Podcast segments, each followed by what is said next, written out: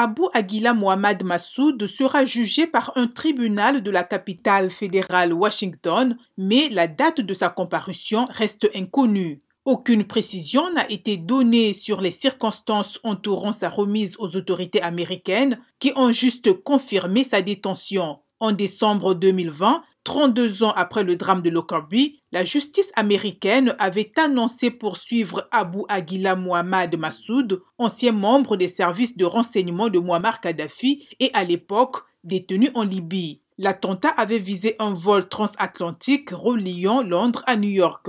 L'appareil, un Boeing 747 de la Pan Am avait explosé le 21 décembre 1988 au-dessus du village écossais de Lockerbie tuant les 259 passagers et membres d'équipage ainsi que 11 personnes au sol. Une seule personne a été condamnée pour cet attentat, le Libyen Abdelbased Ali Mohamed Al-Mekrahi, décédé en 2012. Il avait toujours clamé son innocence.